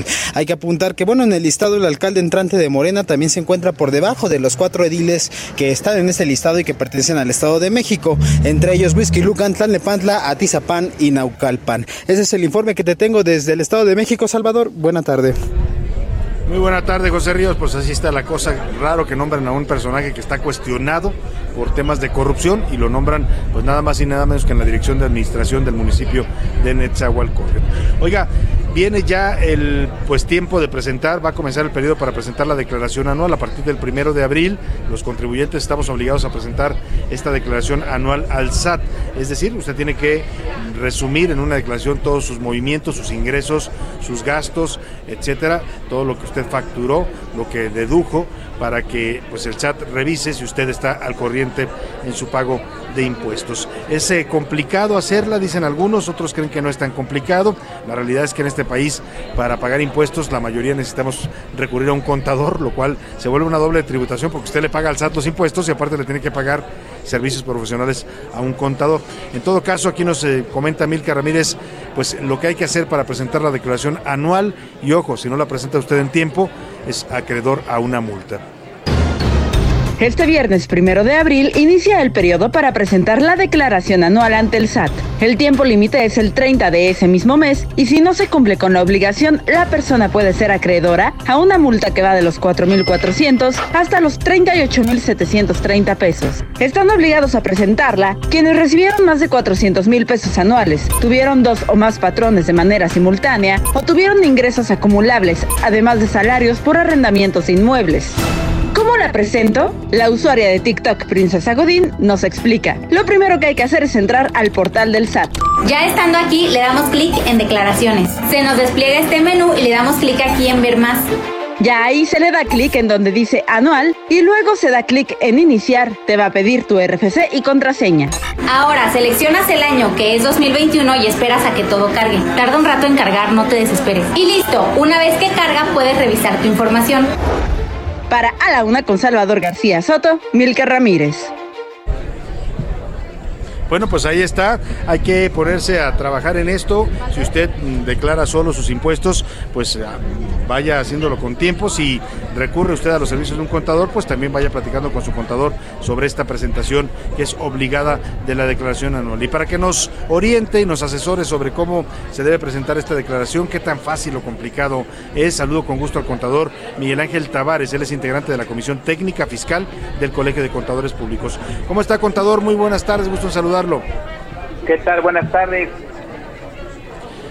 Pues ya llegó el tiempo de la declaración anual, contador. Eh, ¿Qué novedades hay que tengamos que saber los contribuyentes para esta presentación? Pues novedades, eh, afortunadamente no muchas. Es decir, que las autoridades continúan con un proceso de digitalización en todos sus procesos, con lo cual los contribuyentes, personas físicas, se van a encontrar ya con un formato precargado en el portal del SAT. Eh, Es importante tener a la mano eh, la firma electrónica o la contraseña con la cual van a poder acceder sin mayor contratiempo. Y esa es una gran ventaja que hoy día tienen los contribuyentes. Entonces, por lo tanto, eh, no hay no hay pretexto para no presentar la declaración. Es importante decir también que las deducciones personales pueden generar un saldo a favor eh, en muchos casos para algunos contribuyentes. A ver, en esa parte, el saldo a favor, eh, contador, le quiero preguntar porque a veces uno escucha comentar entre gente que pagamos impuestos, no, no, no reclames este saldo a favor, no vayas a pedir devolución en el SAT porque entonces se te van encima, ni te pagan y, y encima te empiezan a fiscalizar. ¿Es cierto esto? No, no, no, para nada, para nada. Hay que recordar que hoy día la autoridad ha perfeccionado sus procesos de fiscalización digital basado en eh, comprobantes eh, digitales electrónicos y hoy por tanto la autoridad tiene una facilidad muy muy rápida para identificar cuando un contribuyente genera un saldo a favor y este saldo a favor es auténtico. Los comprobantes fiscales digitales son inviolables. Por lo tanto, hoy día el que exista algún temor por, por algún contribuyente eh, por solicitar un saldo a favor y que me vayan a, a auditar y a perjudicar, no, para nada. Eso ya, ya es una creencia de antaño. O sea, ¿usted nos recomienda que si tenemos saldo a favor, sí pidamos una devolución? Es correcto, y hay que y hay que recordarles a, a los contribuyentes, personas físicas, que si tienen saldos a favor por debajo de 150 mil pesos, lo van a poder solicitar eh, de forma automática. Hay un programa que la autoridad tributaria ha dispuesto de ya desde hace algunos años para que los contribuyentes simplemente marcando el casillero correspondiente se pueda eh, generar esta devolución de manera automática. A ver, contador, estamos platicando con el contador Miguel Ángel Tavares, es, eh, él es integrante de la Comisión Técnica Fiscal del Colegio de Contadores Públicos. Está conmigo aquí Priscila Reyes, que es también conductora en este espacio, y le quiere hacer una pregunta porque me dice que ella tuvo una experiencia muy distinta a lo que usted nos dice en el tema de la devolución. ¿Puede preguntarle? Sí, claro. Adelante, adelante. Buenas tardes, contador. Pues nada más quiero saber si hay algún tiempo estimado en el que te tienen que responder, porque yo llevo casi un año, estoy a punto de cumplir un año de estar pidiendo una devolución acreditada eh, y me han pedido como unas cuatro o cinco veces, de verdad, sin mentir, que vuelva a mandar toda mi contabilidad, cosa que ya la tienen digital. Entonces mando cosa por Claro. cosa. Ah, bueno, no, ahora mándame también eh, la declaración de quienes te recibieron esa factura, así, ¿no? Y casi, casi pidiéndome si me comí un chicle o lo que sea, y lo he hecho, y hasta el, y hasta el momento el SAT no ha regresado nada, ya va para un año. Entonces, sí es un tema muy engorroso. ¿O qué hacer en ese caso también? sería Sí, tu pregunta, ¿no? Exacto. Sí, bueno, eh, sí, eh, eh, me gustaría nada más a- hacer una aclaración. El caso particular que estás viviendo, Priscila, es un caso de una devolución convencional. ¿ok? Y por lo tanto, esta devolución convencional se requiere un formato electrónico al cual se adjunta la información que tú ya has descrito. Eh, el plazo para que devuelva la autoridad es de 40 días hábiles y la autoridad tiene el derecho a requerir información complementaria durante este periodo de tiempo. Sin duda, si la autoridad ya alcanzó este término de 40 días, existen procedimientos de gestión que incluso la Procuraduría de la Defensa del Contribuyente pone de los contribuyentes, como por ejemplo el procedimiento de quejas, para que se le llame a la autoridad a aclarar la razón por la cual no se ha resuelto una devolución, eh, ya habiendo aportado o solventado toda la información requerida por parte del contribuyente, ¿no? Estos son casos especiales. Los casos que hoy día vamos a encontrar para que es para la gran población de, del- de- de contribuyentes en México es para aquellas personas asalariadas o aquellos contribuyentes que eh, por virtud de haber generado gastos por deducciones personales, entiéndase gastos médicos, funerarios, donativos, colegiaturas, intereses por créditos bancarios, entre otros, generen un saldo a favor y este pequeño saldo a favor que oscila a- eh, entre, entre un peso y 150 mil pesos es eh, el, el SAT tiene un programa de devoluciones automáticas donde simplemente el contribuyente eh, eh, tacha electrónicamente el casillero, ingresa los datos de una cuenta bancaria a su nombre desde luego y va a obtener de forma automática eh, ese saldo a favor, ¿no? Reitero, estos solamente son hasta saldos a favor de 150 mil pesos. Ya cuando hablamos de un saldo a favor mayor o hablamos de un saldo a favor que por condiciones especiales no acceda a este programa de devolución automática, ahí sí, como le sucedió a Priscila, tendrá que elaborarse un formulario electrónico, se le adjunta la información y habrá que correr todo el procedimiento, que sí coincido, puede ser laborioso, habrá que tener paciencia, pero al final, eh, eh, en la experiencia profesional les puedo decir que siempre siempre la, la verdad y la razón Sale- termina, flote, termina imponiéndose. Ahora, ¿usted le recomienda a Priscila que vaya a la Prodecon y ponga una queja para que se revise por qué han tardado tanto en un, responderle? Un un procedimiento. procedimiento de queja, es Ajá. correcto. Hay que recordar que la Prodecon eh, brinda asesoría y asistencia a los contribuyentes de manera gratuita eh, y no les tiene por qué costar dinero, ¿no? Claro. Eh, finalmente le pregunto, contador, si no se presenta a tiempo esta declaración, ¿qué plazo tenemos? Y si no se presenta, ¿cuáles son los eh, pues, riesgos a los que nos exponemos? Claro, la declaración anual de personas físicas se tiene que presentar a más tardar el 30 de abril próximo. Eh, si no se presenta, evidentemente puede ser el objeto de una sanción económica, entiéndase multa, si es que esta omisión fue detectada por la autoridad fiscal.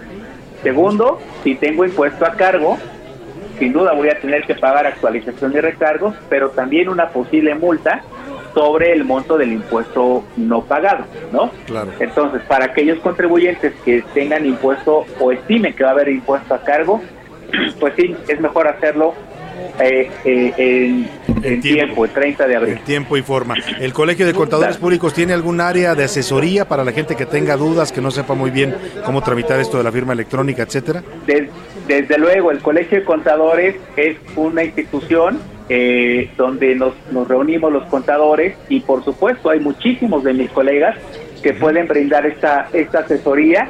Eh, no estoy del todo eh, seguro que sea gratuita, pero sin duda sí, siempre estaremos atentos a que ayudar a la sociedad a que cumpla con sus obligaciones tiempo y forma. Y- pero sobre todo Claro. defendiendo los derechos de los contribuyentes. Eso, eso es lo importante y vaya que necesitamos defensa a los contribuyentes para que no, pues que no se cometan abusos en nuestra cuenta. Le agradezco, contador Miguel Ángel Tavares, eh, integrante de la Comisión Técnica. Fiscal. Gracias, muy Saludos amable, un gusto. audiencia. Un gusto saludarlo. Ahí está el contador. Pues eh, habla de una experiencia distinta a la que tú tuviste con la devolución de impuestos. ¿eh? Muy, muy diferente. Eh, queridos radioescuchas, Es que son- fue, fue un placer haber servido de ejemplo, pero No, dicen que son dos Son tipos dos de devolución, di- ¿no? distintas, Él sí. dice la devolución automática es cuando tú presentas tu declaración, favor, si tienes tienes saldo a favor, te la regresan es. de inmediato. Ajá. Si la otra es la tuya, ya es, es una devolución eh, de otro ejercicio que Sí. tú estás pidiendo. Y bueno, pues vete a la Prodecon, yo creo que es una buena Oye, dice sugerencia. 48 horas y, y- y yo llevo el tema con un año. para 40 que se días, dijo, 40 días. 40 días, Bueno, perdón, sí, para ya que se den ahí mucho una... más de ese tiempo. Bueno, pues vámonos, va rápidamente de información de último momento, José Luis. Salvador, ya llegó John Kerry a, la- a Palacio Nacional. Es, viene acompañado de 20 empresarios del tema energético americano. Se van a reunir. ¿No va a traer a los del sector Obrador. eléctrico? Pues justamente son parte del sector eléctrico de los Estados Unidos. Viene acompañado de 20 empresarios y justamente todo esto se da en el contexto de la discusión de la reforma de la reforma eléctrica, y seguramente van a pedir explicaciones. Pues allá están muy preocupados por la reforma eléctrica, esa es la realidad, creen que va a afectar las inversiones estadounidenses en México, inclusive han hablado de que esto puede violentar el TEMEC, ¿no? Por eso es importante esta presencia de empresarios que vienen a dialogar con el presidente López Obrador, con la intermediación del señor John Kerry, asesor especial del cambio climático para el gobierno de Estados Unidos. Y en otro tema, Salvador, nuevamente hay alerta amarilla por el calor en la Ciudad de México. Están alcanzando índices de 11 más en las, en las eh, radiaciones ultravioletas. Y estamos a 30 grados 30 ahorita. grados aquí, pero en alcaldías como Gustavo Madero y en Iztacalco están ahorita en 32 grados centígrados, Uf. Así que ya hay esta alerta amarilla para las 16 alcaldías de la capital. Hay que cuidarse, lo mismo que le decíamos ayer, hay que utilizar ropa, eh, algodón o lino, mangas Bloqueador largas, bloqueadores, FFP30, Hidratarse es básico, ¿eh? No hacer ejercicio expuesto al sol en este momento. Exactamente. Y bueno, el, el- el índice o el mayor número de temperatura lo alcanzaremos cerca de las 4 y media de la tarde, cuando aquí, por ejemplo, en la alcaldía Miguel Hidalgo alcanzaremos los 32 grados centígrados. Bueno, y cuídese mucho del sol porque la radiación ultravioleta está muy, muy elevada y es un riesgo para la piel humana. Bueno, pues dicho esto, vámonos al entretenimiento con Priscila Reyes.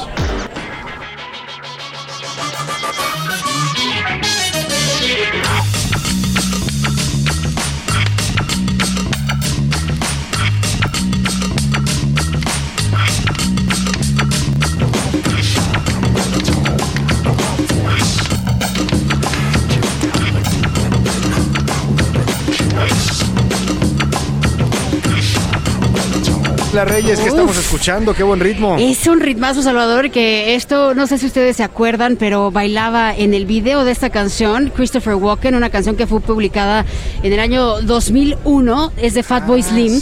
y él había sido invitado, ¿por qué? Porque Christopher Walken es un actor que es sumamente cool, que es muy chistoso, que es invitado a cada rato a Saturday Night Live, que tiene grandes sketches, pero que también es bailarín y entonces por eso sale en este video eh, por ahí bailando tap.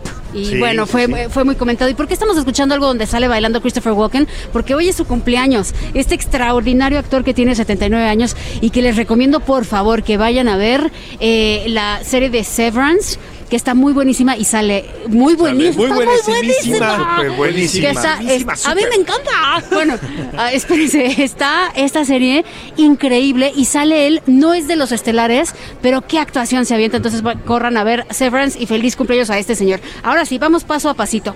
Chris Rock ayer tuvo este, con, este evento que les dije en Boston, parte de una gira, que subieron los boletos de 50 dólares a un promedio mayor a 450 dólares, los boletos. Y evidentemente pues la gente pagó para ver qué iba a decir, porque no había emitido Se va a ninguna decir algo de la bofetada, ¿no? Exacto. Yo creo Y que le pues- gritaba al público, ¡la bofetada! ¡Bofetada! Sí, y entonces, pues sí, dijo. al respecto. Claro. Pero ahí les va, ¿qué dijo? Dijo, todavía estoy procesando lo que ocurrió, así que en algún momento hablaré sobre ello y será en serio.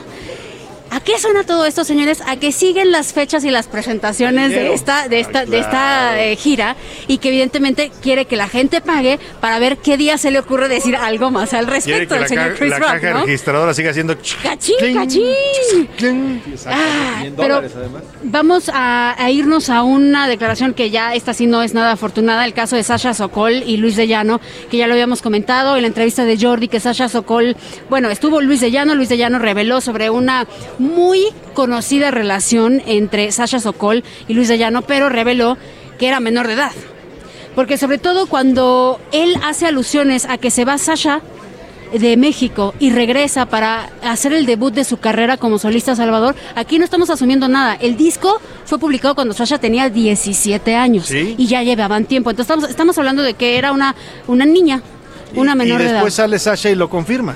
Lo Sasha confirma, lo denuncia. Sasha dice sufría acoso y abuso. no sé es. si lo llama acoso y abuso, pero dice Pues Sofía su- sufrió una relación de poder, al final de cuentas es eso, Salvador. pues es una él era el de manager poder, del grupo, el ella productor, era integrante el- Timbiriche, ella tenía 14 años, el TV Luis de ya no tenía cuántos entonces. Treinta y tantos, 35 treinta y años. tres, O treinta sea, años. Sí, entonces acaba de sacar uh, un- unas declaraciones Luis de Llano en donde dice, en mi vida me he conducido siempre con la verdad, no he cometido delito alguno y aquí es, esto es lo que quiero subrayar, usted escuche, ni tampoco he actuado de forma inmoral. Los hechos descritos y narrados en los medios nacionales e internacionales de comunicación impresos y digitales son meras y falsas especulaciones. Y entonces aquí viene lo que yo te digo.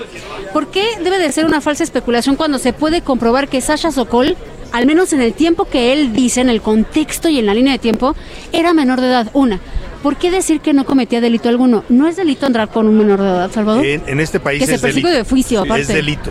Eh, pues, si no, si es una, incluso cuando es una relación consensuada, suponiendo que el menor con- eh, esté de- eh, haya de acuerdo, consenso, y la familia, se llama de todas maneras estupro. O sea, eh, sigue siendo un delito. Pues mira, eso es lo que él está diciendo. Ofrezco una disculpa a Sasha Sokol si ella sintió con mis comentarios alguna ofensa y también por haber pedido, haber hecho pública la información que atañe exclusivamente al ámbito privado. Eso también estuvo pésimo, pero tengo mis dudas que él siga diciendo que aunque la familia estaba de acuerdo y aunque Sasha Sokol está de acuerdo, pues, ¿no? que no sea Eso un no le delito. quita, eso no le es quita un el delito. Pues lo sí. que hizo es un delito. Aquí y en muchos otros países es un delito, una relación entre un adulto, y más un adulto que ya en ese tiempo tenía más de 35, 36 años, con una niña de 14 años, por supuesto que es un delito, aun cuando haya consenso. O sea, el consenso no le quita la parte delictiva a una relación de este tipo. Pues eso es lo que tenemos hasta el momento, Salvador. Se ya de inmoralidad ni hablamos, ¿no? No, ya de Porque, a ya ver, no nos él era manager del grupo. Era, eran niños los que los padres le entregaron, los de Timbiriche. Empezaron el grupo teniendo 6 años, 6, 7 años. Estaban súper chiquitos, Salvador. Se los Estás entregaron. hablando que en tu adolescencia tienes tu formación para, Claro. para, para ya convertirte en adulto. Y entonces, ¿qué es lo que sucede cuando tú estás en una relación en la que absolutamente andas con el que tiene el poder de tu vida? Pues es No, algo no. totalmente. O sea, yo no, yo no, yo no soy moralino ni mucho menos, pero él dice no cometí nada inmoral. Bueno, aprovechar tu posición de poder, en este caso manager de un grupo de niños, para tener una relación con una niña de 14 años, porque sigue siendo una niña o adolescente, como le quieras llamar, pues claro que es un acto inmoral, por donde se le vea, además de la- del tema legal, ¿no? Así es. Más vale aceptar las cosas y que lo diga, bueno, pues si se equivocó, se equivocó, pero pues aquí en China eso se llama estupro. Pues estas son las declaraciones de Luis de Llano recientemente, las declaraciones de Chris Rock también. Por cierto, regresando al tema de Chris Rock, la academia ya dijo que le está pidiendo a Will Smith emitir una declaración en donde detalle exactamente qué, qué fue lo que pasó esta noche. Entonces quiere decir que la investigación ya está. Sí, te digo que yo tope, ayer vi ¿eh? esta nota donde la academia dice que está evaluando la posibilidad de expulsar a Will Smith. Así es. Cual- lo cual sería algo pues, bastante fuerte. Y si no lo, lo, lo expulsa, lo podría suspender. Claro. Sería el más chavito de los castigos. Claro. ¿no? Bueno, pues así llegamos al final de esta transmisión. Desde aquí, desde el Congreso de la Juventud de la Universidad Panamericana, hemos estado muy contentos transmitiendo aquí con todos estos jóvenes de distintas carreras que se están formando y que vinieron a participar en este Congreso, a escuchar opiniones, puntos de vista, a escuchar también, pues, eh, cómo se debe ver este futuro, que para ellos no es nada sencillo. A nombre de todo este equipo le doy las gracias, José Luis, gracias. Gracias, Salvador. Priscila Reyes. Adiós. Y a usted sobre todo, gracias. Quédese con Adriana Delgado y el dedo en la llaga, que va a estar también aquí en la UP. Y yo le espero mañana a la una. Hasta mañana. Por hoy termina A la Una con Salvador García Soto. Un encuentro del diario que piensa joven con el análisis y la crítica. A la Una con Salvador García Soto. De lunes a viernes de 1 a 3 de la tarde. When you make decisions for your company, you look for the no brainers. And if you have a lot of mailing to do, stamps.com is the ultimate no brainer. It streamlines your processes to make your business more efficient, which makes you less busy. Mail checks, invoices, legal documents, and everything you need to keep your business running with stamps.com.